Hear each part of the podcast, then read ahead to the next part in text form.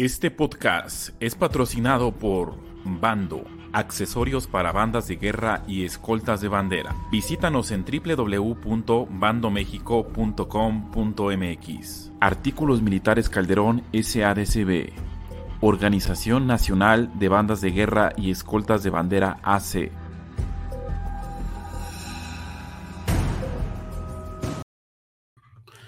Bueno, pues estamos ya de vuelta. Muchísimas gracias por estar eh, con nosotros en un episodio más de Noche para Banderos, a estas grabaciones, a los famosos podcasts que tenemos viernes con viernes, capítulo de estreno el día de hoy. Y bueno, pues este, este episodio, pues es para mí un placer saludar a, un buen amigo, pues el cual nos va a relatar pues varias experiencias en su eh, experiencia, válgase la redundancia, de cómo es la banda de guerra en el ámbito militar.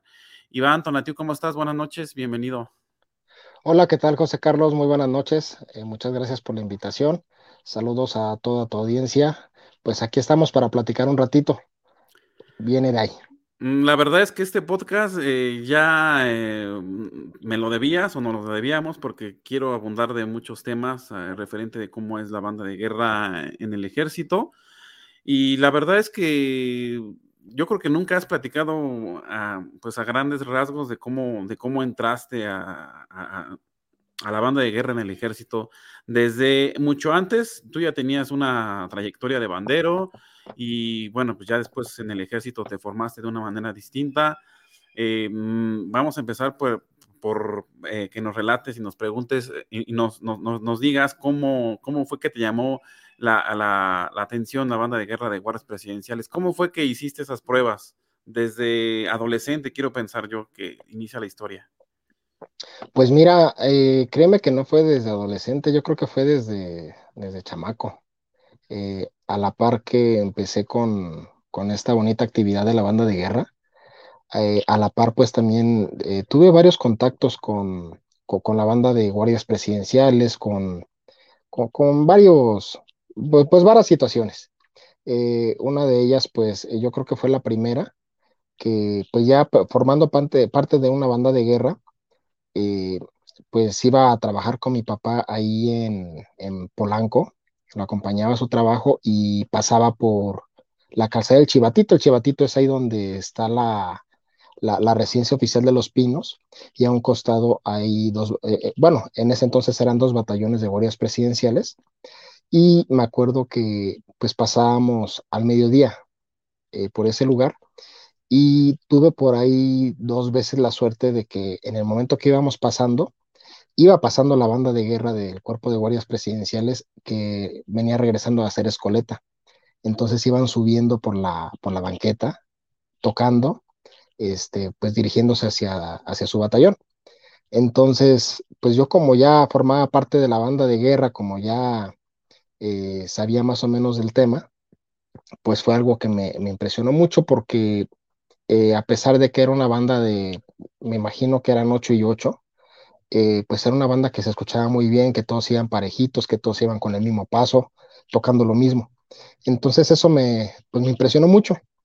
en una segunda ocasión, pues yo creo que fue cuando en alguna vez, un, 15, un 16 de septiembre, eh, pues fuimos por ahí al Zócalo capitalino a ver el desfile, el desfile militar. Y pues creo que eh, fueron de las bandas que más me impresionaron, eh, junto con la banda de fusileros paracaidistas y la banda, pues obviamente del cuerpo de guardias presidenciales. Y yo creo que una tercera ocasión, pues fue cuando, un primero de diciembre, cuando tomó posesión el presidente Vicente Fox, eh, por alguna situación andábamos eh, mis papás y yo en el centro, en, el Zócalo, y pues se hizo un evento muy grande, eh, pues obviamente festejando la toma de posesión del presidente. Y al momento de que se retira, pues me acuerdo que formaron una valla, todos los del cuerpo de guardias presidenciales, una valla larguísima. Y curiosamente, pues me tocó estar muy cerca del corneta de órdenes. Entonces recuerdo que solamente en el momento en el que el corneta de órdenes tocó atención firmes y presentar toda la valla, que yo creo que medía como fácil unos 500 metros, eh, toda la valla pues presentando armas y pues obedeciéndole al corneta de órdenes. Entonces yo creo que esas situaciones, esas, eh, eh, esas pequeñas situaciones son las que hicieron que me empezara a llamar la, atención el, el pues tanto el cuerpo de guardias presidenciales como obviamente la banda.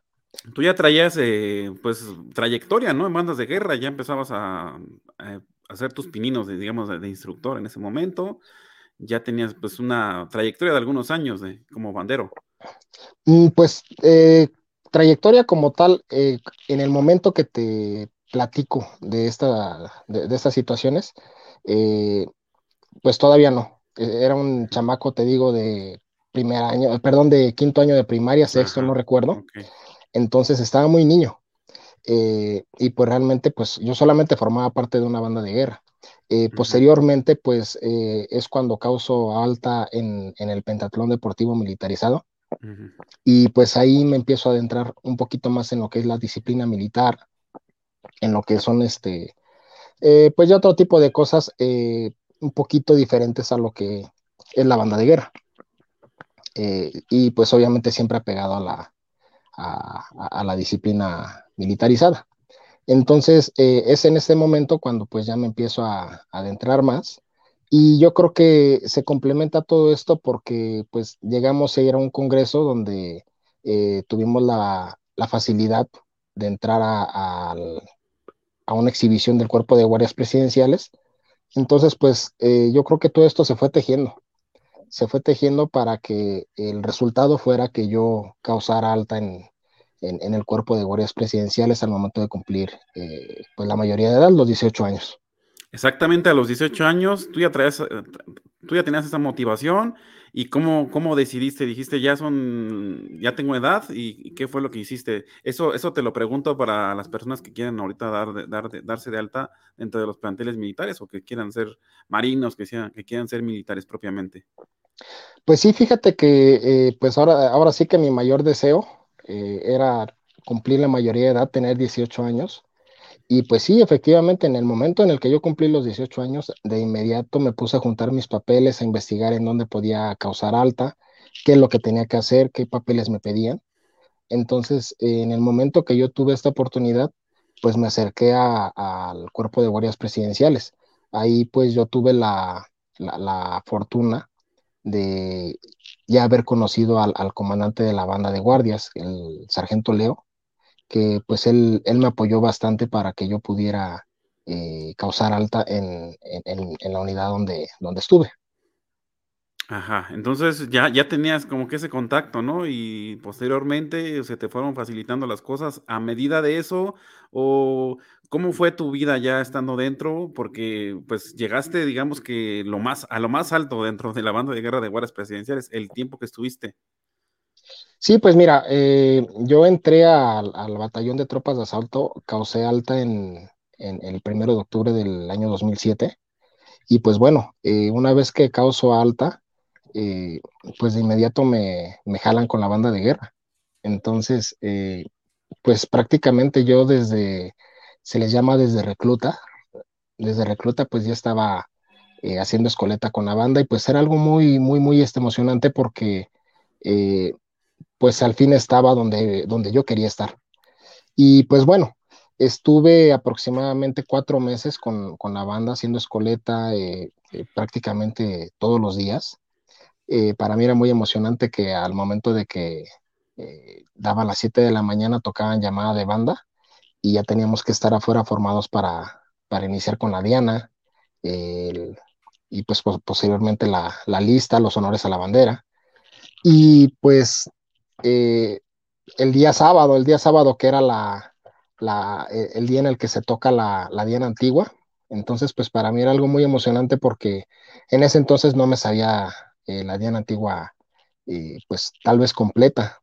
Entonces, el, estar esos cuatro meses ahí, pues me hizo aprender eh, bastantes cosas.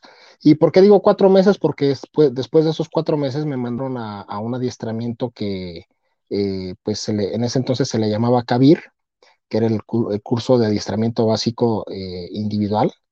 Y, y, pues bueno, ahorita este curso que sigue siendo el mismo, ha ido cambiando de nombre.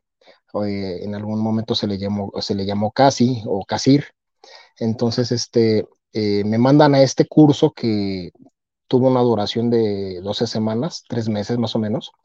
Y pues en este curso nos enseñaban todo lo que tenía que saber un soldado, todo lo básico, el, el armar y desarmar su armamento, el aprender a disparar eh, el arma, el orientarse con, con, este, con una carta, con un mapa, eh, el, aprender a, lo, que, son este, el, el, pues algunas cosas de sanidad, eh, el aprender a comunicarse con un radiocomunicador.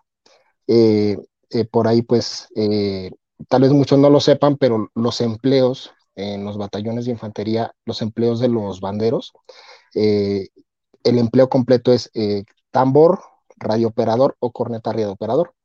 Cuando hay este, pues ahora sí que a lo mejor campaña, eh, se utiliza eh, a todos los banderos como radiooperadores de cada compañía. En lugar de llevar su corneta, pues llevan su, radio y son los, los, radiocomunicadores los que utilizan los banderos para poder este, eh, pues hacer, ser el medio de enlace con, con, su unidad. Pero bueno, esto ya son otros temas. Este, eh, regreso yo del adiestramiento y pues me encuentro... Esto era dentro de la misma instalación, esto que me estás narrando del adiestra, No, el adiestramiento nos mandaban a, a otra unidad y, y, prácticamente en esa unidad es donde durábamos, eh, digamos, comisionados haciendo ese curso durante esas 12 semanas. Al momento de regresar otra vez al, a nuestra unidad, nos incorporábamos y en el momento que yo regreso, eh, pues me encuentro con que teníamos concurso. Ten, tenemos el, el concurso a nivel eh, cuerpo de guardias presidenciales y pues sí, con escasos ocho meses de antigüedad, eh, concursé por primera vez con, con la banda de, de, mi batallón. Yo tengo una pregunta, Iván. A ver, todos pensamos que una vez que entras al ejército y que te gusta la banda de guerra, absolutamente todo es banda de guerra, te levantas y banda de guerra, este, de lunes a sábado tus ocho horas banda de guerra y banda de guerra y, uf, o sea, será como el, el, empleo, ¿no? Que todos quisiéramos. En realidad, o sea, las cosas son como podríamos pensar que realmente todo el tiempo es banda de guerra. ¿Cómo es esa relación, o sea, estando dentro del ejército y tu vida como bandero? Porque creo yo y considero que también había otras responsabilidades.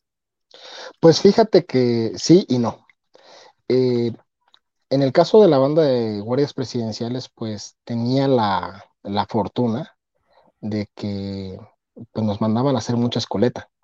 Sin embargo, eh, no todo era escoleta. Teníamos eh, que cubrir servicios presidenciales, servicios de seguridad, y no como banderos, sino como eh, personal para proporcionarle seguridad al, presidente de la República o en cualquier evento. Entonces había ocasiones en las que pues nos mandaban a, giras, giras presidenciales a, cualquier parte de la República Mexicana y pues a ver si no había gente, este, pues ni modo, se va la banda de guerra.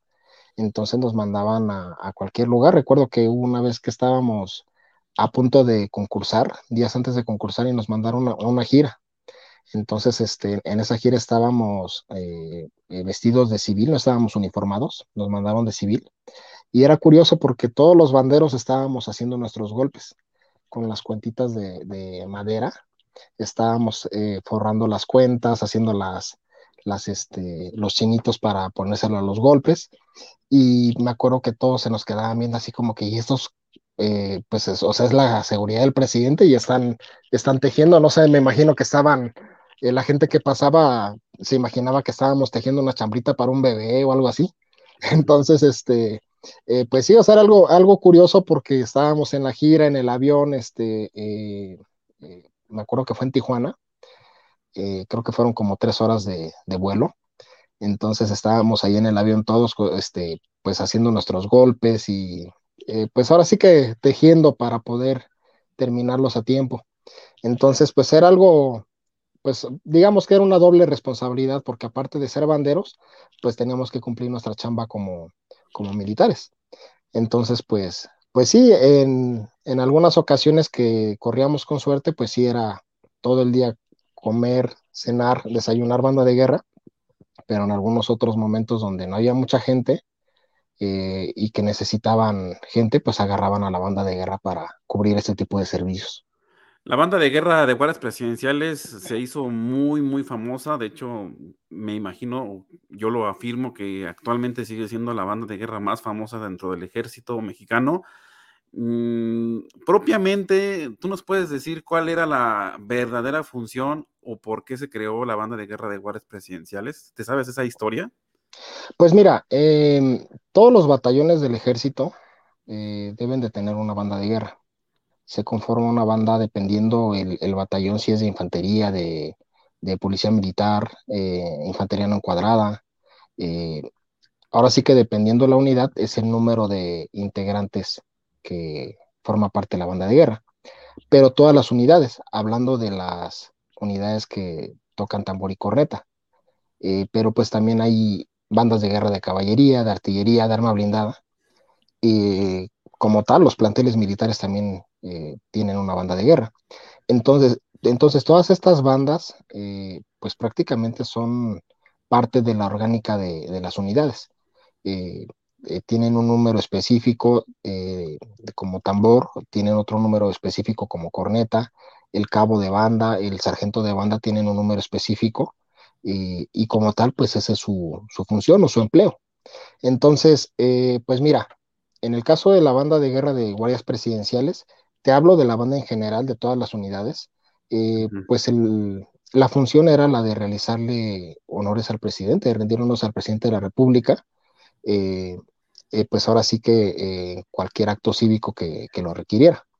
Entonces, pues prácticamente el cuerpo de guardias presidenciales que pues tuvo una duración o tuvo una vida de 70 años aproximadamente. Esos 70 años pues se conformó eh, una banda de guerra para este tipo de, situaciones.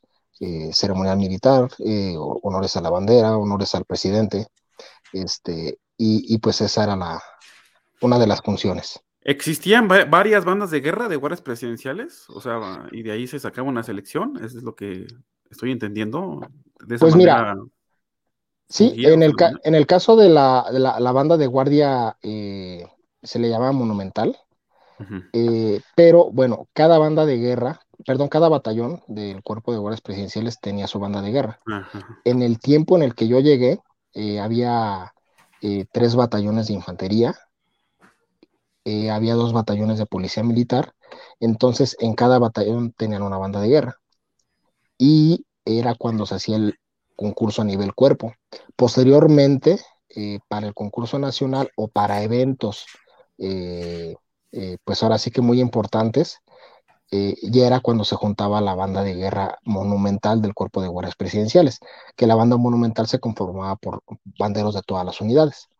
Y pues esta banda se utilizaba pues para el concurso, se utilizaba para el desfile, se utilizaba para ceremonias de mucha importancia. Yo tengo una duda, ¿cómo se preparan ustedes para los desfiles militares? En este caso, yo nada más tengo conocimiento del 16 de septiembre, eh, pero ah, existen algunos otros e-, eventos donde normalmente la banda de guerra de guardias presidenciales eh, hacía acto de presencia. ¿Cómo era esa preparación? ¿Con cuánto tiempo de anticipación les avisaban? ¿Qué tipo de marchas tenían que ejecutar? ¿Qué, toques militares? ¿Qué es lo que hacían en torno a, un desfile? Pues mira, eh, pues prácticamente, o sea, la, banda de guerra, independientemente de que tenía que cumplir sus misiones como eh, las que ya te comenté, el, realizar honores, el, participar en las ceremonias presidenciales, eh, pues también tenía la función, obviamente, de concursar, que si quieres ahorita platicamos un poquito sobre los concursos, y también la del desfile. En la del desfile que, eh, pues bueno, mm, te digo, ahorita platicamos un poquito de los concursos, pero me gustaría compartirles a, tu audiencia que eh, pues prácticamente el desfile también era un concurso para nosotros. Era un concurso, ¿por qué? Porque cuando nosotros participábamos, eh, durante las prácticas del desfile, pues yo creo que se hacían con dos meses de anticipación. Recuerdo que por ahí en el 2010, que fue el año del Bicentenario, pues fueron tres meses de anticipación para el desfile porque querían un desfile perfecto. Entonces, eh, pues, ¿qué pasó? Que empezamos a, trabajar, a practicar, a practicar. Eh, primeramente nosotros, individual, eh, o sea, en, el cuerpo de guardias presidenciales, solos. Posteriormente nos mandaron al, campo militar, al primer cuerpo de ejército, que era ahí donde, donde trabajábamos eh, ya en conjunto con otras unidades, y eh, pues perfeccionando cada vez más el, desfile. Los últimos días se hacía un, un, concurso, un concurso de unidades en las cuales eh, pues se, calificaba qué unidad era la que pasaba mejor eh, al momento de pasar, eh, en, este caso, en el presidio. ¿Quién daba la vista a la derecha mejor? Todos parejitos, su desplante, su, su, canto fuerte, que levantaran los pies, que marcharan a la cadencia correcta. Eh, eran muchas cosas las que se calificaban. Entonces, pues por eso te decía que el desfile era un concurso más, porque había una, una rivalidad sana en la cual pues eh, eh, pues nos, esforzábamos por poder eh, obtener ese primer lugar. Y, y realmente, pues, eh, eso conllevaba también a que, eh, pues, tú en tu persona estuvieras bien aseado, que tu uniforme estuviera bien arreglado, la boina moldadita, los, ya fuera las botas o los botines perfectamente boleados, como si fueran de charol. eran muchas cosas, eran muchas cosas. Y pues bueno, eh, yo creo que había algo muy padre que siempre, siempre, siempre que íbamos a las prácticas del desfile, la banda de guerra del cuerpo de guardias presidenciales era la a la que siempre le llamaban para que pusiera la muestra a todas las demás unidades de cómo se marchaba, porque era, eh, pues yo creo que la mejor unidad para marchar.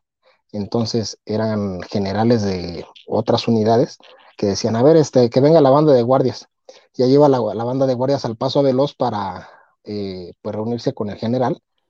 Y pues de ahí, a ver, este, enséñeles a estas tropas cómo se debe de marchar y pasaba la banda de guardias, entonces, pues imagínate, te ponían enfrente de todos, pues más ganas le echabas, más ganas le ponías y, y pues era algo eh, muy satisfactorio, muy, muy satisfactorio, perdón. Otra cosa que me llama mucho la atención y que debo de admirar de, de, la banda de guerra de guardias presidenciales es el uniforme, un uniforme fantástico desde mi punto de vista.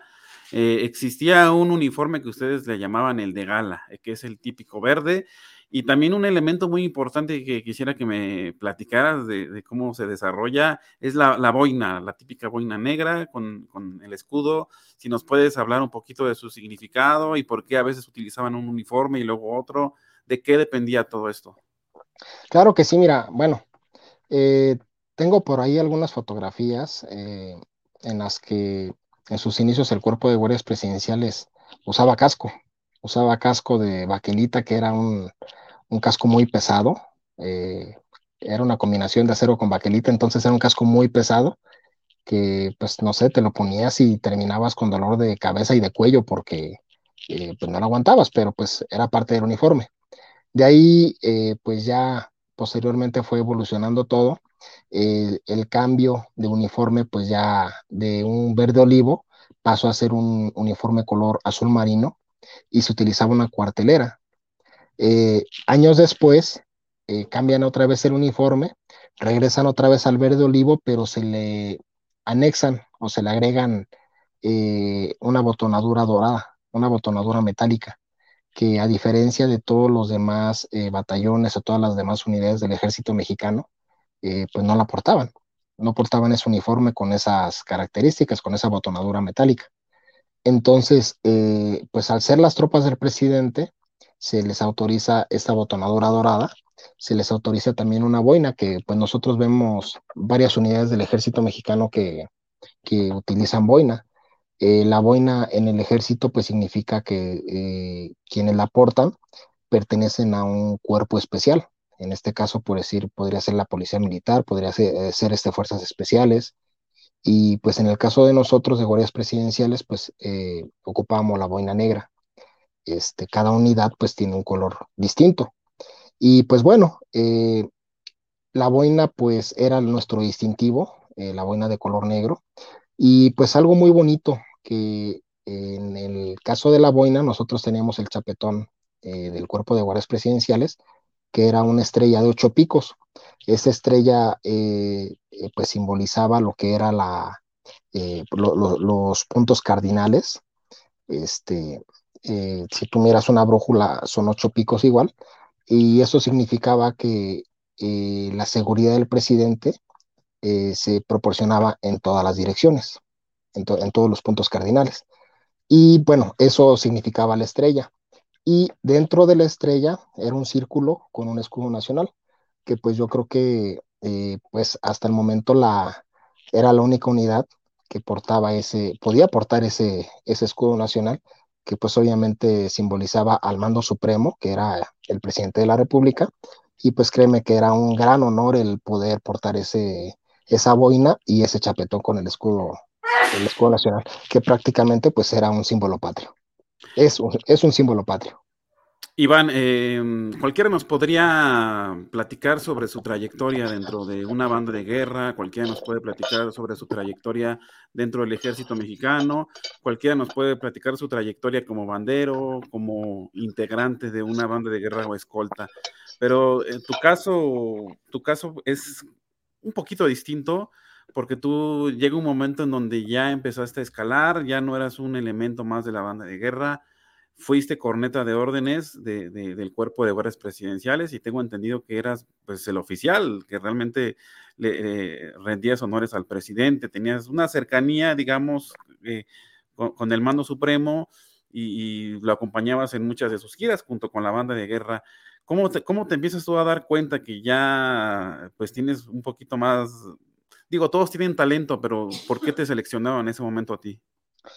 Pues mira, José Carlos, yo creo que fue algo, algo inesperado, porque, pues como yo te lo dije en un inicio, yo veía la banda de guardias, veía eh, cómo marchaban, cómo tocaban, y pues yo dije, en algún momento tengo que estar formado en esa banda.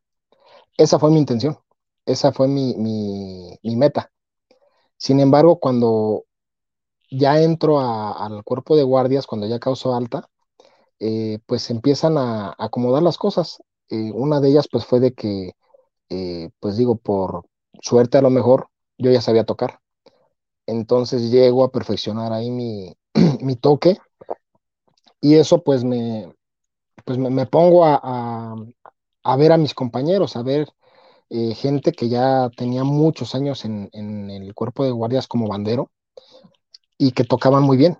Entonces empecé a estudiarlos a tratar de, de, agarrar lo bueno de cada quien y de esta manera pues agarrar un estilo propio, pero eh, un estilo militar. Entonces, eh, pues llega el momento en el que me invitan a, bueno, no me invitan, me ordenan que vaya a un concurso como correta de órdenes y pues lo gano, lo gano con escasos ocho meses de antigüedad y al momento de que gano este concurso pues empieza empiezan este, las, las comisiones como corneta de órdenes. Me empezaron a mandar a Palacio Nacional para realizar honores en, en este, al momento de la entrada o la salida del presidente de la República. Me empezaron a mandar a los eventos presidenciales. Eh, y pues prácticamente todo esto me llevó a, a, a, pues hacer que perfeccionara más mi, mi toque. Y pues ya cuando me di cuenta ya estaba tocándole al presidente, ya estaba haciendo honores. Y pues fue algo muy bonito, algo muy bonito porque eh, pues tuve la oportunidad de ser corneta de órdenes tanto en los, en, en, los eventos presidenciales como en los concursos. Y pues bueno, anécdotas hay muchísimas. Eh, te puedo decir, o sea, le toqué a muchos presidentes de aquel entonces, eh, hablando de presidentes que venían de visita de países, este, pues ahora sí que, bueno, de otras naciones, y este, al mismo Papa Benedicto XVI.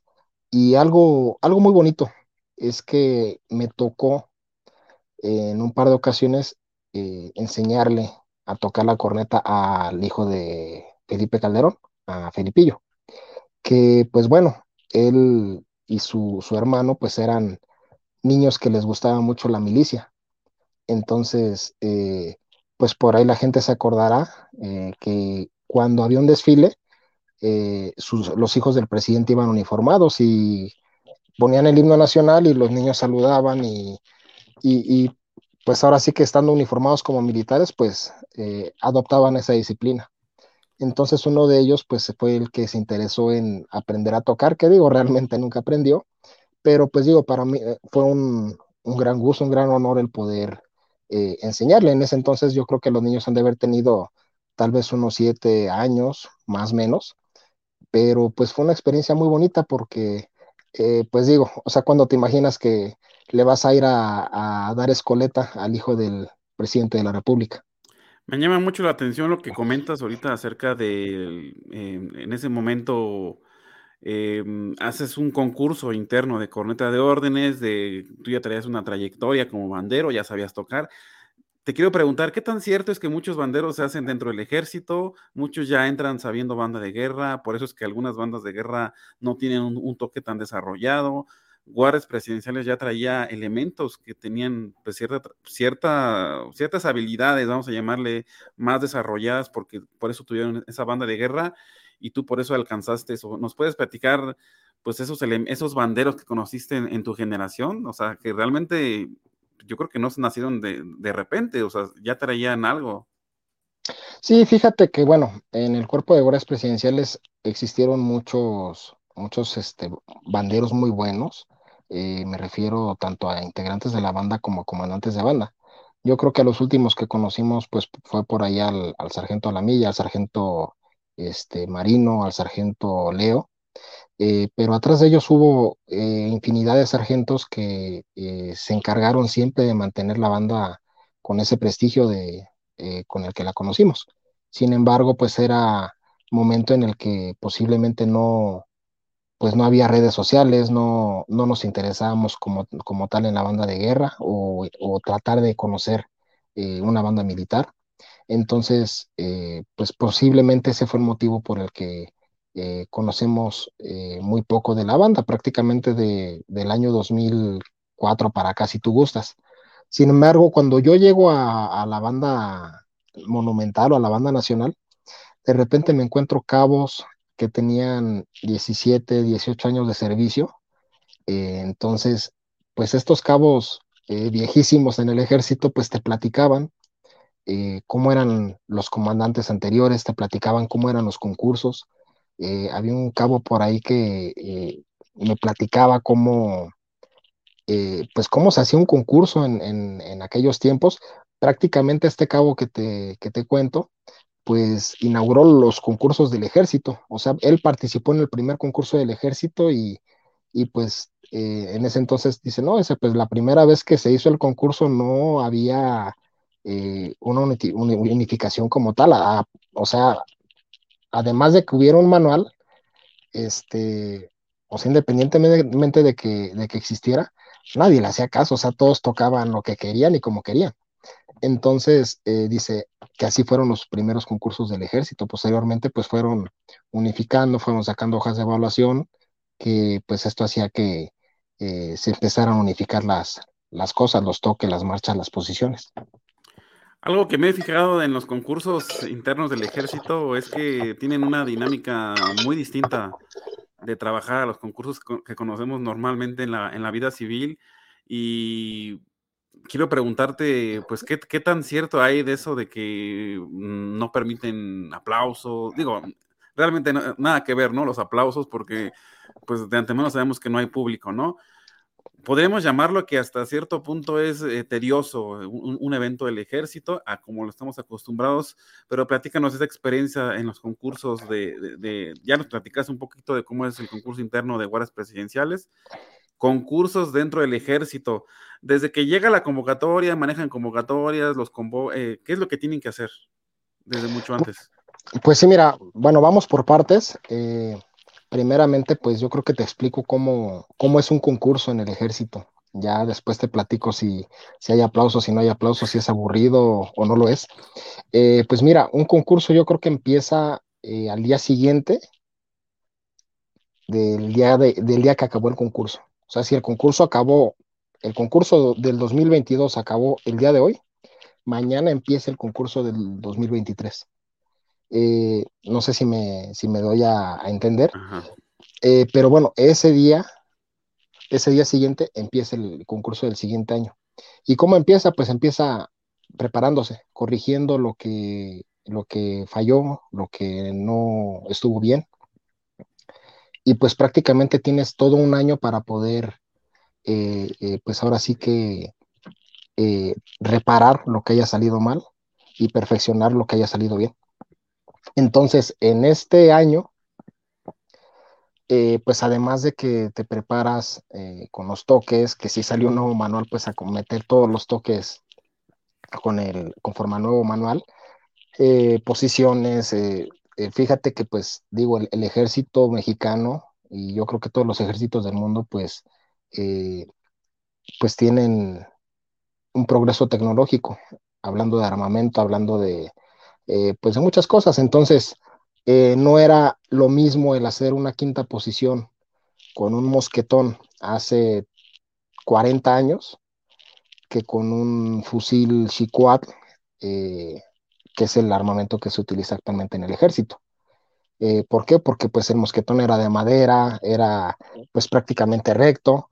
El fusil Chicoat pues es un, arma que tiene la culata plegable, que se puede hacer retráctil. Eh, entonces todo esto va haciendo que, que se modifiquen ciertas cosas dentro de las Fuerzas Armadas. Y pues esto hace que también se vayan cambiando o modificando los manuales. Eh, igual las mismas necesidades hacen que se eh, empiecen a derogar toques o que se empiecen a agregar toques a los, a los nuevos este, manuales.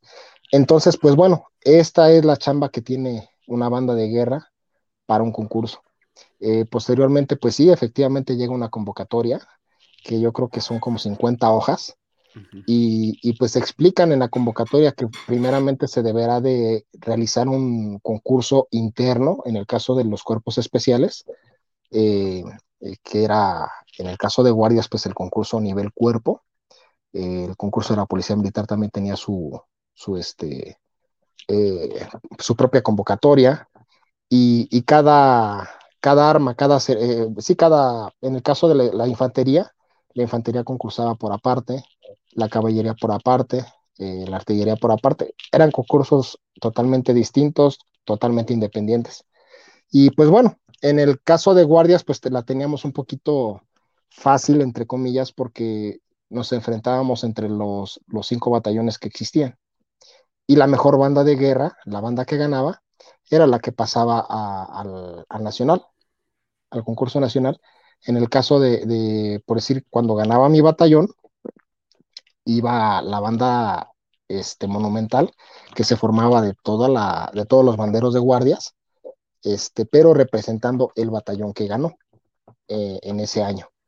Y pues bueno, en el caso de, por decir, de las infanterías, es un concurso muy, muy, muy complicado porque, eh, pues bueno, les vamos a explicar aquí a, los amigos de, este, que, te, que te escuchan, eh, pues el ejército eh, está dividido, bueno, está repartido en todo el país y está dividido en 12 regiones militares. Estas 12 regiones militares están divididas en 46 zonas militares. Entonces, imagínate, únicamente batallones de infantería son 110 batallones. Entonces, cada batallón tiene su banda de guerra. Imagínate cuántas bandas de guerra se tienen que enfrentar para sacar a, la mejor a nivel zona, a la mejor a nivel región y de ahí a la mejor a, nivel nacional para que concurse en el, digamos que en la final, que en el concurso nacional. ¿Cuántos toques te pedían? ¿Cuántas marchas? Digo, para los amigos de banderos que van iniciando en el medio, que ya, tienen, que ya son avanzados de cierta manera y no saben absolutamente nada. Y como una muestra de, anécdotas, eh, ¿cuántos toques pedían? ¿Cuántas marchas pedían? cuántos movimientos de orden cerrado pedían, este, cuánto tiempo dura el, pues el día, digamos, las bahías como le conocemos nosotros. ¿Cómo está distribuida esa parte? Ok, pues vamos pasando para allá y te voy platicando. ¿Cuántos toques nos pedían? Nos pedían todos los toques. En la convocatoria nos decían eh, que se iban a solicitar los toques eh, que prevenían en el manual las marchas, las 29 marchas, nos pedían marchas con banda de música, nos pedían eh, honores con banda y sin banda de música, obviamente nos pedían orden cerrado, nos pedían formaciones, cambios de formación, posiciones, y yo creo que el terror de todos, la revista. Entonces, eh, prácticamente eh, para participar en un nacional tenías que conocer todos los toques, todas las marchas, todas las formaciones, todas las posiciones. Tenías que tener el manual en la cabeza. Y pues esto era algo, algo muy bonito porque cuando se acercaba el concurso, nos comisionaban con la banda, con la selección de, guardias, y pues prácticamente ahí sí era desayunar, comer y cenar banda de guerra. Y pues bueno, vamos a la parte de los concursos. El concurso nacional se llevaba a cabo eh, en una semana completa. El día sábado eh, hacían una, bueno, desde el viernes había una concentración este, de, todas las bandas de guerra que participaban. Eh, y pues bueno, en esta concentración, eh, que era el viernes, únicamente pasábamos lista. El día sábado nos llevaban a un examen médico. En este examen médico prácticamente nos dejaban en, en, en truza y nos revisaban todo, que no tuviéramos lesiones, hernias, fracturas, este, cualquier tipo de, de, de lesión. Eh, al azar hacían un examen toxicológico que, pues bueno, si por ahí algún elemento eh, tenía problemas con las drogas, pues ahí salía y eh, lo daban de baja del ejército y la banda quedaba descalificada. Eh, eso era el día sábado, día domingo pues era para arreglar todo lo que estuviera eh, pues pendiente y pues el día lunes empezaba como tal el concurso. El día lunes era día de revista, que pues yo creo que una, una banda de guerra tardaba aproximadamente hora y media en pasar revista. ¿Por qué? Porque nos pedían que todo estuviera eh, pues marcado, en el caso de las botas que se tenían que marcar con unos, se llaman números de golpe, que eran como unos fierritos este, que se tenían que martillar y marcabas tu número de orden. En mi caso, como soldado era el 435, ya como, como cabo era el 302, 302, y cada soldado tenía su número de orden. Y se marcaba en las botas, se marcaba en el uniforme con pintura, eh, pantalón, camisola, eh, eh, en la truza se marcaba también, se marcaba en el cinturón, prácticamente en todo el uniforme. Se cosían los golpes, pero la forma de coserlos era, era complicada porque había que doblar las mangas del uniforme y te tenía que quedar a, a cierta medida y después coser el golpe. Y al momento de coser el golpe te tenían que dar en total 18.5 centímetros de, de, de, de, lo que era la sobrehombrera a donde quedaba la punta del golpe. Y ya de ahí el doblez de la manga también tenía una medida. Entonces, si alguno de los dos no te quedaba bien, pues con todo el dolor te lo arrancaban y tenías que volver a coser y volver a, medir y que quedara, eh, pues ahora sí que con la medida eh, necesaria, la, la, medida que reglamentaria. Eh, en el caso del armamento, el armamento se pintaba, se pintaba este, para que quedara negro y, y, estuviera, o sea, se vieran en buen estado las armas. El armamento se pintaba, eh, se, se, marcaba también con el número de orden de, del usuario. Eh, los instrumentos también se marcaba portacajas, este, eh, correas cargadoras, eh, el puente del tambor, todo se marcaba con el número de orden, en el caso de la correta en la mariposa. Y pues obviamente que pues era en el caso de, de, los tambores, armarlos todos de la misma manera, este, con los entorchados a la misma distancia. Eh, algo muy bonito que no se perforaban los vasos, eran, eh, el armado era muy distinto a como lo conocemos eh, en las bandas. Ahorita el manual ya cambió, ya, ya te marca la, perforación, pero antes no te la marcaba y teníamos que hacer caso de lo que decía ahí. Eh, el vestido en la corneta, pues que igual fuera idéntico. Y pues prácticamente todo, todo lo que teníamos que hacer para pasar una revista con 100 era algo que hacía que no durmieras durante muchos días. Eh, y pues bueno, al momento de llegar a la revista, eh, pues te revisaban también eh, los cartuchos. Cada soldado traía una dotación de 100 cartuchos. En el caso de, del fusil que llevábamos, que era el G3 en ese entonces, y ya después con el, fusil Chiquat eran 150 cartuchos. Nos hacían sacar todos los cartuchos de, todos los cargadores y pasaban los jueces y nos revisaban cartucho por cartucho que estuvieran eh, número uno, limpios y número dos, que fueran todos de la, eh, con el mismo año de fabricación. Y era un concurso eh, en esta parte de la revista, yo creo que... Muy completo. Muy completo, nunca he visto un concurso así. posteriormente, el segundo día, el día martes, era el día de los toques militares, que pues bueno, nos pedían toques solos, pues no sé, ejecuta alarma, ejecuta este, bando, asamblea, nos pedían toques combinados, que era este, una combinación de dos o tres toques. Y pues había veces que no, si en algún momento no, no estudiabas un toque, pues simplemente con el puro ademán tenías que estar al pendiente de qué estaban marcando para tocarlo, este, para hacer esa combinación de dos toques. El tercer día eran este, marchas, eran marchas este, eh, con ensamble de banda de música y marchas militares solitas con pura banda de guerra. El cuarto día era orden cerrado, que pues era prácticamente eh, realizar eh, formaciones, cambios de formación y posiciones. Y el quinto día era realizar honores con banda de música, sin banda de música y la ejecución de, dos marchas militares este, con ensamble de banda de música y de banda de guerra. Esos eran los cinco días de concurso. Y el sexto día, que era otra vez día sábado, la premiación.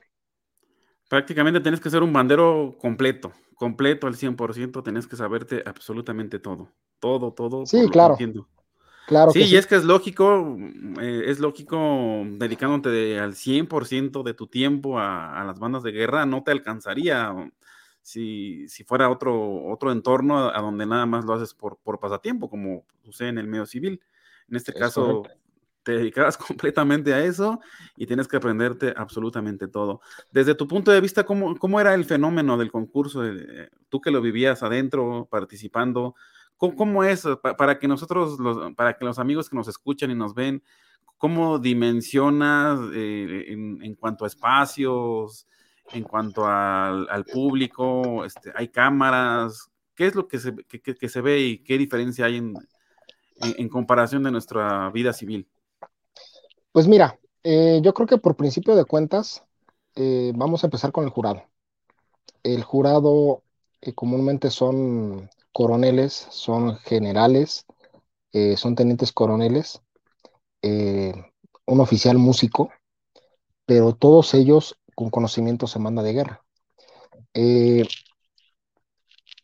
estas personas viejitas que tú ves en el ejército, que son, o sea, generales, coroneles, eh, tenientes coroneles, son personas que hace 30, 40, 50 años atrás eh, formaron parte del ejército o, o bien de algún plantel militar, a lo mejor del colegio militar o de cualquier otro plantel y hace 40 o 50 años ellos fueron banderos.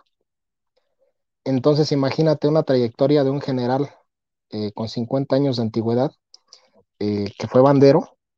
Entonces, eh, tal vez ya no se dediquen a eso, pero son personas que pues prácticamente estuvieron gran parte de su vida tocando una corneta, tocando un tambor.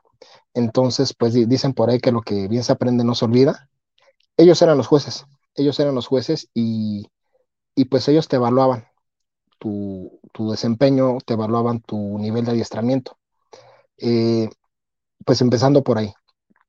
Eh, los concursos del ejército no es así como que para ver eh, quién es el, el, mejor, quién es el más bueno, quién es el que toca más bonito. El concurso del ejército es para ver el nivel de adiestramiento de cada banda de guerra.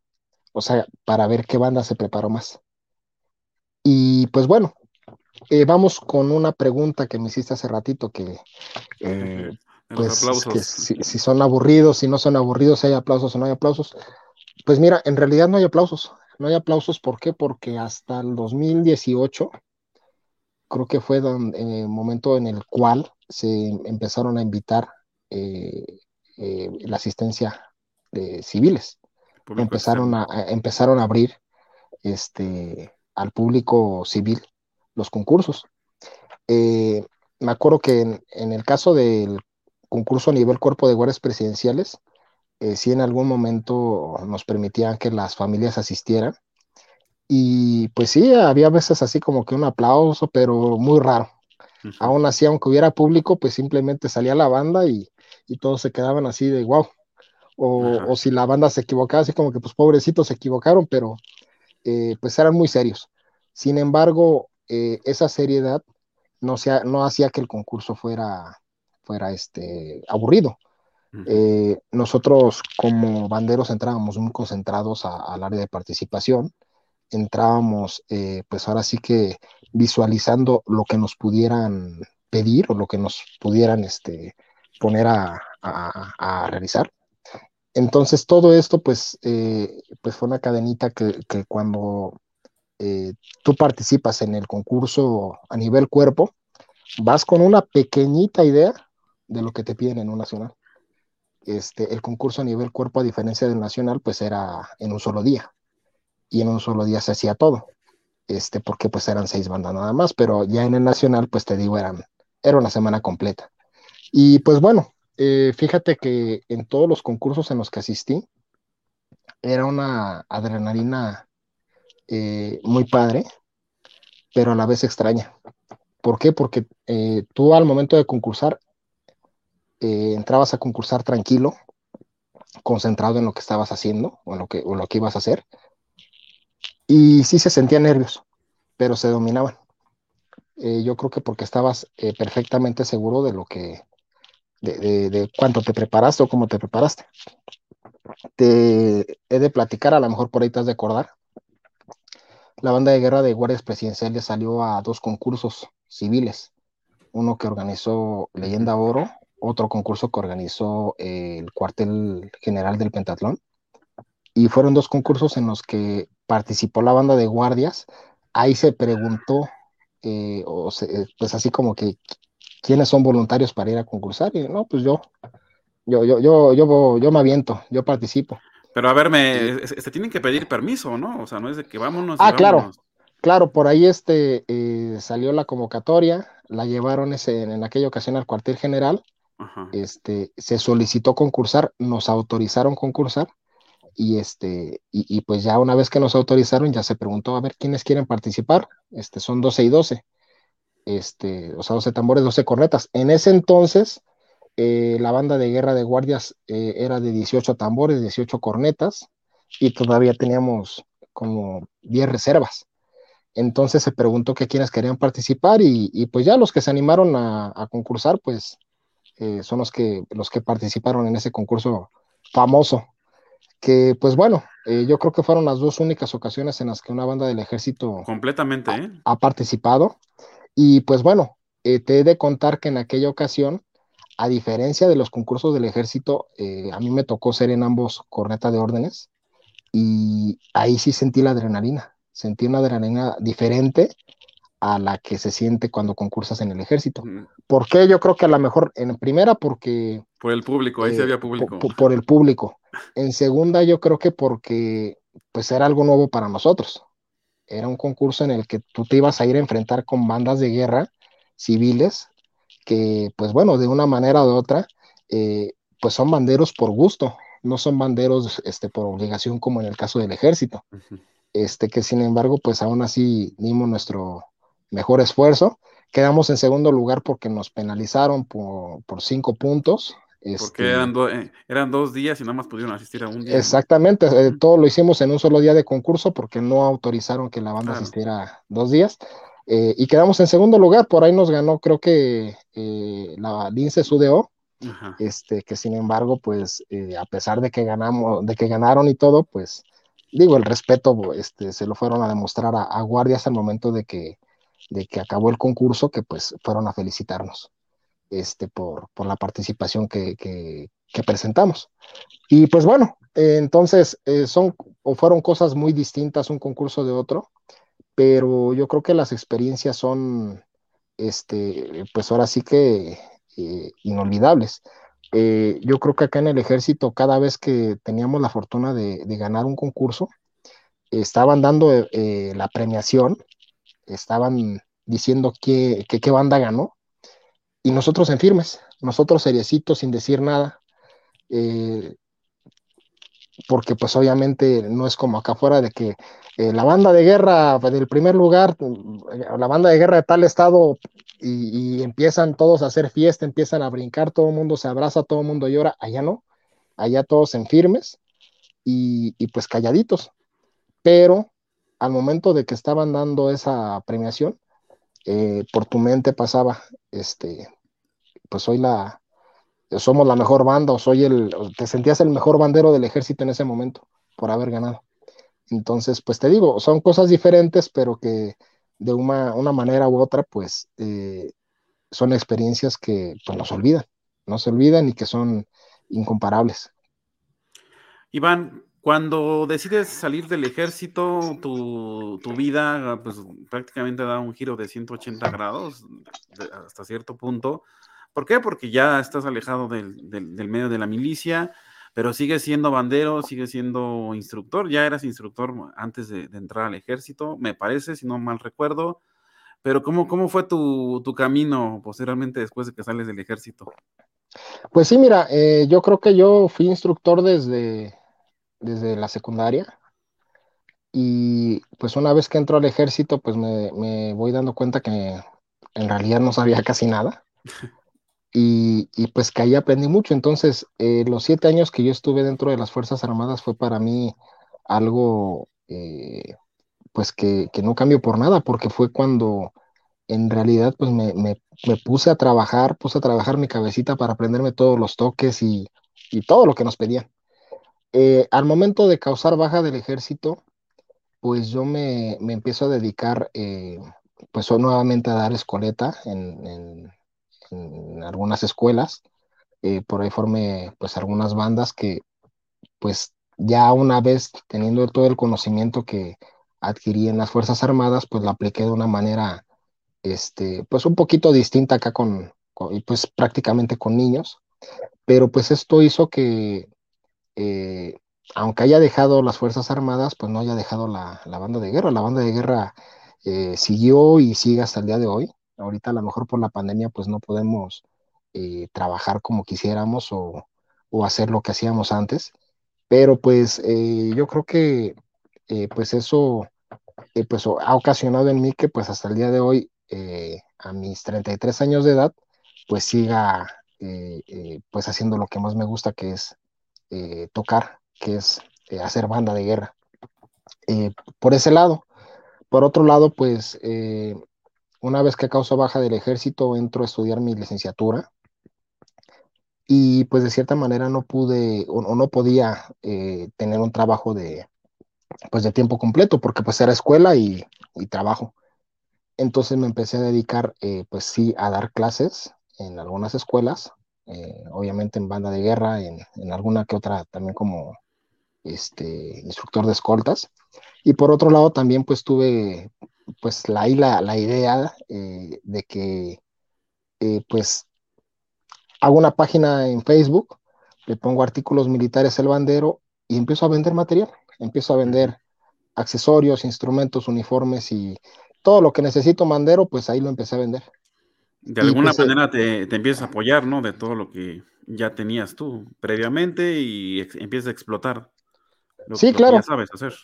Claro, porque este, eh, ya una vez que yo eh, causa baja del ejército, de hecho desde antes, este, pues yo ya me, me había hecho eh, pues juez en algunos concursos. Me uh -huh. hacían invitación y, y, y, pues al momento de ser juez empiezo a tener bueno, conocer gente, a tener eh, amigos en todos lados. Eh, yo creo que eso es algo que, algo bonito que nos dejan las bandas de guerra, que conoces gente, que haces muchos amigos en toda la República. Y pues bueno, empiezan muchos de ellos a decirme, oye, eh, necesito una corneta, necesito un tambor, oye, este, eh, necesito vestiduras, necesito uniformes. Y es de esta manera como empiezo yo a, a, a crear esta tienda, que pues hasta cierto punto pues dije pues le voy a, voy a, poner artículos militares y ya. Después se me ocurre el, el nombre del bandero, artículos militares el bandero. Y pues digo, o sea, a lo mejor tú dirás, pues, pues sí, pues el bandero, pues, porque somos de la banda, ¿no? Ajá. Pero pues bueno, fíjate que esto tiene una, una anécdota que eh, pues se las voy a compartir eh, rápidamente. Eh, cuando yo entro al ejército, siendo reclutita, teniendo pues prácticamente días de haber entrado, pues te comentaba, me, empiezan a jalar con la banda de guerra, en lo que todos mis demás compañeros que entraron junto conmigo, este, digamos, toda mi generación, que allá dentro del ejército se le llama, no se le llama generación, se le llama antigüedad. Todas mis antigüedades eh, se los llevaban a barrer, se los llevaban a, cortar el pasto con el jardinero, se los llevaban a, a lavar el, el basurero del batallón o hacer cualquier otra cosa. En lo que todos mis antigüedades estaban haciendo eso, pues yo estaba haciendo escoleta con la banda de guerra. Y, y pues gracias a, que ya sabía tocar, eh, me, me, llevaban para allá a hacer escoleta con la banda. Y me empezaron a poner como, como apodo o como nombre de guerra el bandero. Este, allá tú cuando vas a un batallón, pues tú no, si preguntas por el soldado José Carlos, nadie conoce al soldado José Carlos, pero si preguntas eh, por el, el sonrisas, Ajá. y luego, luego, ah, no, pues ahorita te lo traigo, acaba de pasar por aquí. El Allá locutor no, o el youtuber. O el, así, pues, exactamente, entonces, eh, a mí empezaron a decir el bandero. No, que el bandero, ¿y dónde está el bandero? Pues con la banda, y, y, y esa fue la primera, el bandero. Entonces, eh, ese fue el primer motivo. El segundo motivo fue porque en un batallón, eh, la banda de guerra son de las cosas más importantes. Decía por ahí un, coronel de, de, mi, de, mi, unidad que si la banda de guerra del batallón estaba bien, todo lo demás estaba bien. Que si la banda eh, tocaba bien, el batallón eh, pues era el mejor de todos decía que era la carta de presentación de la unidad. Y, y es cierto, es cierto, o sea, prácticamente eh, eh, al estar bien una banda de guerra, pues eh, significa que, que, hay apoyo. Y yo creo que a lo mejor hasta en las escuelas acá afuera, en, en, el medio civil, pues una banda de guerra de alguna escuela que, que, este, que apoye, pues va a ser una banda de mucho nivel, una banda muy unida y una banda donde el directivo eh, no apoye, eh, ya sea el director o subdirector o, de, del área en la que dependan, si no apoyan, pues va a ser una banda que por más que el instructor quiera echarle ganas, pues no va, o, o le va a costar mucho trabajo subir de nivel. En el ejército era algo similar. Entonces, eh, por este motivo, nos daban de repente muchos beneficios, como que no, pues a ver, este, todos los de la banda de guerra se pueden ir el fin de semana completo. Sábado y domingo nos vemos hasta el lunes. Y vámonos. Y todos los demás que no eran de la banda, pues se quedaban de servicio, se quedaban de guardia. Ya al momento de que daban eh, eh, la franquicia o la, la franca, pues sí, iban saliendo todos los banderos ya para, para su casa y todos los demás ahí en la guardia, pues nada más les decías adiós y vámonos. Entonces, el bandero eh, yo creo que era de los soldados o de los cabos o del personal más odiado en una unidad. Este, en una unidad no quieren a los banderos por, por tener tanto beneficio. ¿Nos puedes Entonces, platicar en base también, ahorita que estás agregando todas esas anécdotas en, en, lo que respecta al nombre, nos puedes mencionar pues algunas de las cosas que eh, en la que está enfocada la página, eh, sacas eh, instrumentos, de hecho por ahí hay una, unas cornetas que empezaste a promocionar, eh, artículos policíacos y de seguridad, pero también me agrada el contenido que sacas, algunos videos de ceremonias que se realizan actualmente a nivel presidencia de la República o demás, ceremonias, abanderamientos, etcétera. Y pues algunas frases, ¿no? Divertidas para entrar un poquito en humor con el bandero y se sienta identificado. ¿Nos puedes platicar, pues, cómo, cómo, cómo ha sido desarrollando la página? Pues sí, mira, inicialmente, eh, pues yo hago la página, le empiezo a, a mandar la invitación a todos mis amigos que le dieran like. Y pues bueno, empecé a, a, a tratar de hacer publicidad de lo que vendía, de los instrumentos, de los uniformes. Al momento de que publico, pues un like, dos likes, eh, tres veces compartido y, yo así como que, caray, tres veces compartido y ya resulta que pues era yo el que compartía y, ya, ahí se quedaba todo. Eh, pues llega el momento en el que empiezo a analizar las cosas y digo, híjole, pues es que creo que no está funcionando esto, eh, porque pues publico que vendo una boquilla, doble taza o una corneta y, y pues nadie le hace caso. Entonces empiezo a buscar así como, o a pensar o a analizar, pues a ver qué es lo que le gusta al bandero. Pues uno, eh, yo creo que eso pega en todo el Facebook, en todas las redes sociales, este, pues los memes. Y empiezo a sacar memes. Eh, tratando siempre de, pensar a ver qué es lo que hace el bandero, qué es lo que hace bien, qué es lo que hace mal, eh, cuando la riega, cuando se equivoca, cuando llega tarde, qué le dice el instructor. Entonces, para todo, empecé a, así como que a, imaginar, eh, a imaginar a, a, Tonatiu ahí formado y, que el sargento me está regañando o el instructor, o yo como instructor que hizo algo malo a mi alumno y lo estoy regañando o, hizo algo chusco o lo que sea. Entonces, de cualquier cosa que veo, pues luego, luego el meme. Eh, empezó a jalar la página. Empiezo a compartir algunas, eh, eh, pues, videos, videos de ceremonias, videos de concursos. Y fue así como empezó a crecer la, la página, poquito a poquito. Yo creo que pues mira, la página la saqué en el 2015, tendrá yo creo que ya sus, sus siete años. Y pues digo, a lo mejor en siete años eh, podríamos decir a lo mejor ha crecido mucho o ha crecido poco, pero pues ahí va, ahí se va manteniendo.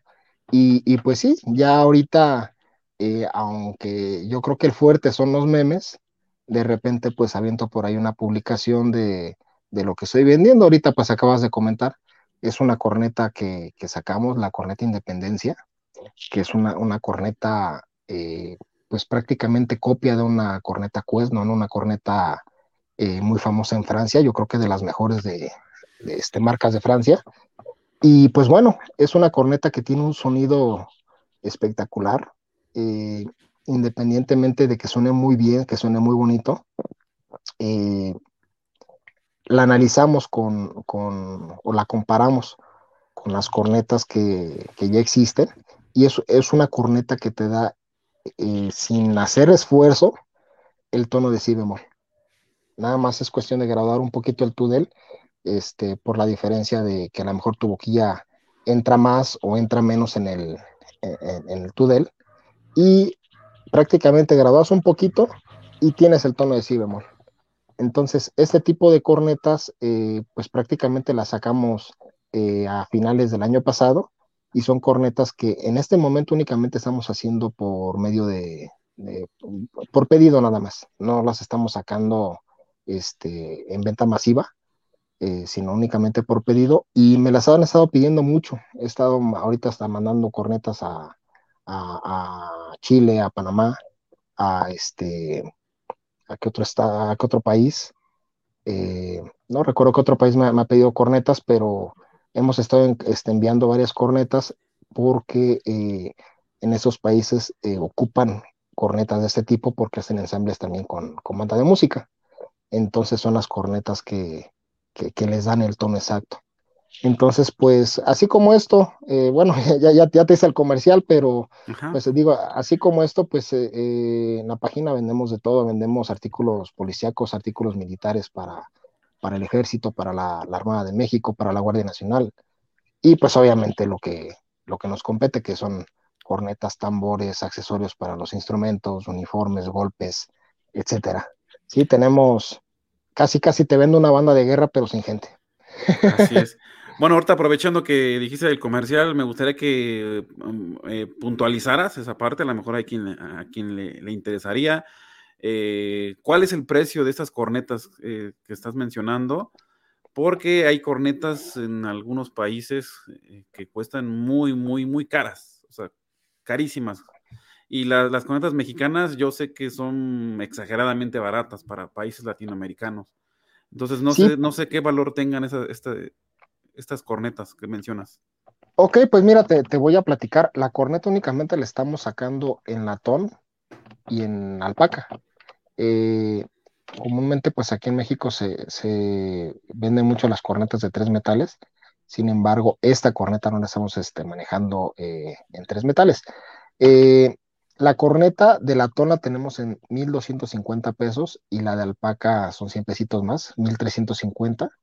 Y pues bueno, tú dirás, eh, pues es que a lo mejor una, una corneta de las que venden en, en el mercado, pues me sale más barata. Eh, sí, a lo mejor sale un poquito más barata, pero aquí las diferencias son bastantes, son muy notorias.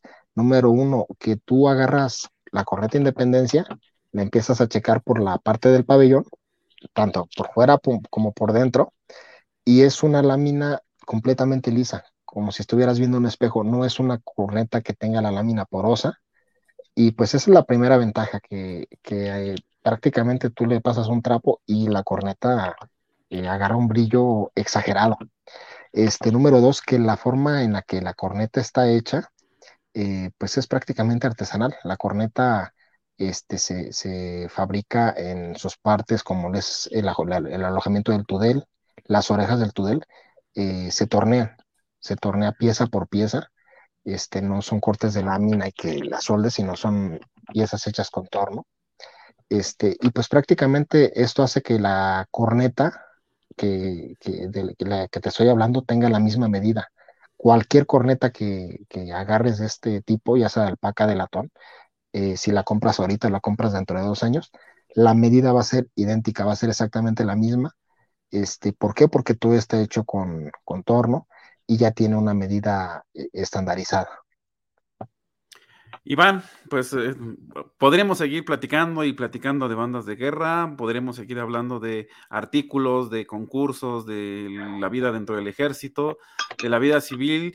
Quiero pues finalizar este episodio preguntándote pues ya como muy a grandes rasgos de cuáles han sido tus, tus más grandes experiencias ahorita en la, en la vida civil desde que saliste del ejército y ahorita que estás desarrollando la parte pues de la tienda, eh, la parte del jueceo y, demás.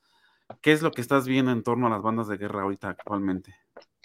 Pues mira, yo creo que de mis mayores experiencias, eh, pues digo, una, una, parte de mis experiencias ya te las platiqué ahorita a ti, a, a tu audiencia, que es este, pues al haber eh, pertenecido, al haber eh, sido un soldado, un bandero, al haber formado parte de la banda de guardias, eh, que esa fue yo creo una de mis mejores y mayores experiencias como bandero en el medio militar. En el medio civil, pues mira, eh, han sido muchas satisfacciones. Eh, yo creo que de las más grandes es el, el, el poder ser juez de, de, pues varios concursos de los de mayor importancia aquí en el país, como lo es el concurso de Calderón, como lo es el concurso este, que se hace en Mazatlán, Pela del Pacífico, y algunos otros este, nacionales en los que he tenido el gusto de que me inviten. Y pues bueno, yo, yo siempre he dicho que ser juez no nada más es sentarte y estar eh, sacando a, la, a, a, la mejor y a la peor banda.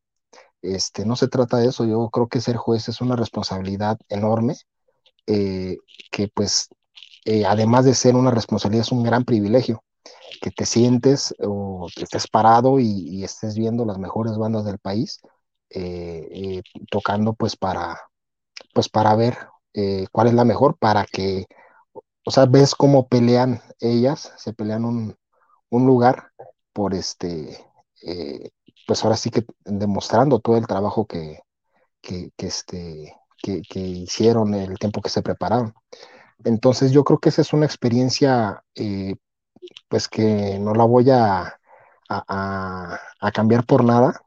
Eh, me gusta ser juez, me gusta, eh, así como te puedo decir, evalúo una banda y la penalizo, me gusta que, pues decirle su, su, retroalimentación al instructor, decirle, sabes que mira, aquí hubo un detallito, aquí la, la regó la banda, este, te recomiendo que hagas esto y, pues prácticamente de esta manera eh, me he ganado muchos amigos.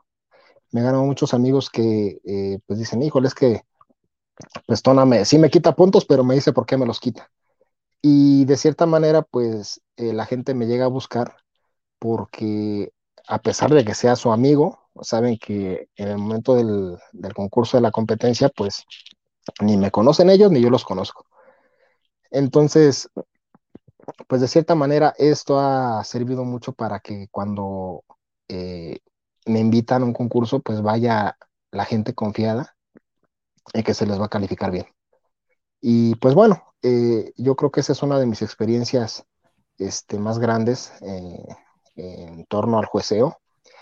por otro lado, pues el, el que he tenido la oportunidad de visitar prácticamente ya toda la República, este, pues ya sea concursando, ya sea jueceando, pero pues siempre eh, teniendo algo que ver con, con, esto de las bandas de guerra. Y pues bueno, ¿cuál es el panorama que, veo ahorita? Eh, yo creo que es un panorama difícil, es un panorama complicado porque eh, pues nos llegó la pandemia y yo creo que tenemos prácticamente dos años sin actividad de banda. Eh, pues por ahí ha salido uno que otro concurso, pero eh, pues es algo difícil porque pues no, no, no es lo que estábamos acostumbrados a hacer antes. Sí, antes yo creo que al menos aquí en la Ciudad de México a la semana o cada fin de semana había hasta cuatro concursos en la Ciudad de México. Ahorita pues yo creo que no, no hay ninguno. Este, y en algunos estados de la República pues se se han empezado a, empezado a llevar a cabo concursos, pero eh, pues ahora sí que con poca asistencia. Entonces yo creo que lo que nos toca hacer a nosotros como, como instructores, lo que nos toca hacer como, como formadores, pues es empezar a, levantar esto. Eh, pues yo creo que la pandemia a lo mejor eh, va a durar bastante para que nos deje vivir tranquilos y en paz, pero pues prácticamente todo se está, se, está este, eh, regresando a la normalidad.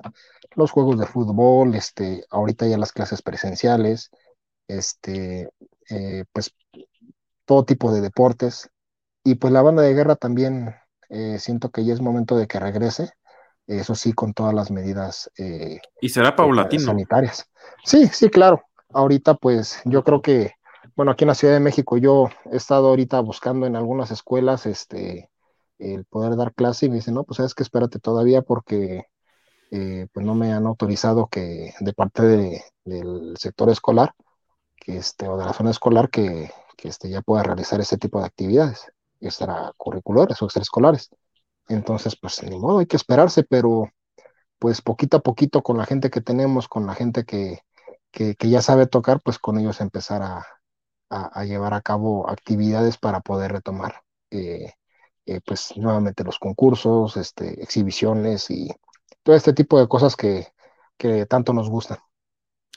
Iván, muchísimas gracias por habernos acompañado. En otro episodio estaremos grabando una segunda parte porque me quedaron muchas cosas por preguntarte. Hay muchos otros temas de qué platicar, hay muchos temas a qué desarrollar. En fin, tantas cosas que rodean al mundo de las escoltas y bandas de guerra que nos podríamos aventar un capítulo larguísimo. Muchísimas gracias. Te voy a volver a invitar. Vamos a grabar otro distinto desde, otro, desde otra perspectiva. Y bueno, pues no sé si quieras agregar un último remate ya para pues, finalizar el episodio.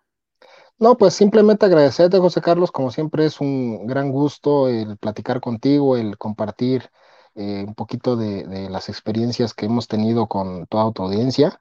Eh, yo creo que ahorita pues este formato que estás utilizando pues es nuevo, que eh, espero y deseo de todo corazón que sea un total éxito, que sé que así va a ser. Yo creo que tú como profesional de la comunicación tienes la idea clara de lo que, de lo que haces, de lo que quieres desarrollar. Y yo creo que otro plus o el plus es que tienes la certeza le atinas este, invitando a la gente que, que, realmente pues conoce del tema, invitando a la gente y dialogando de, temas eh, de cada quien de su especialidad. Y yo creo que eso es algo que, que, pues hace que te vaya muy bien. Entonces, este, pues deseo, te deseo mucho éxito en este formato que estás eh, eh, llevando a cabo y pues el próximo la próxima vez que me hagan la invitación, con gusto aquí estaremos. Sí, sobre todo quiero agregar que ha sido complicado este arranque porque los canales de distribución son completamente casi nuevos para nuestra audiencia, casi la mayoría de los banderos se mueven en, Facebook. Y bueno, pues los canales de distribución, YouTube, Spotify, son poco, poco, la verdad, visitados por nuestra audiencia, pero vamos a fomentar esa, esa, nueva eh, conciencia de, pues, escuchar o eh, eh, consumir otro tipo de contenido distinto en otras plataformas. Y, la verdad es que, digo, parecería una, una, entrevista ahora hacia mí, pero déjame decirte que he aprendido demasiado en esta pandemia porque he entrevistado a gente muy, muy preparada en las bandas de guerra y en otros sectores que pues, ya en algún momento estaremos contando de esas anécdotas. Gracias, Iván, nuevamente. Y pues bueno, gracias a todos nuestros amigos del interior de la República, a quienes nos escuchan eh, fuera de México y en la Ciudad de México. Muchísimas gracias. Nos vemos en el próximo capítulo. Adiós. Hasta la próxima. Este podcast es patrocinado por Bando, accesorios para bandas de guerra y escoltas de bandera. Visítanos en www.bandomexico.com.mx. Artículos Militares Calderón SADCB. Organización Nacional de Bandas de Guerra y Escoltas de Bandera AC.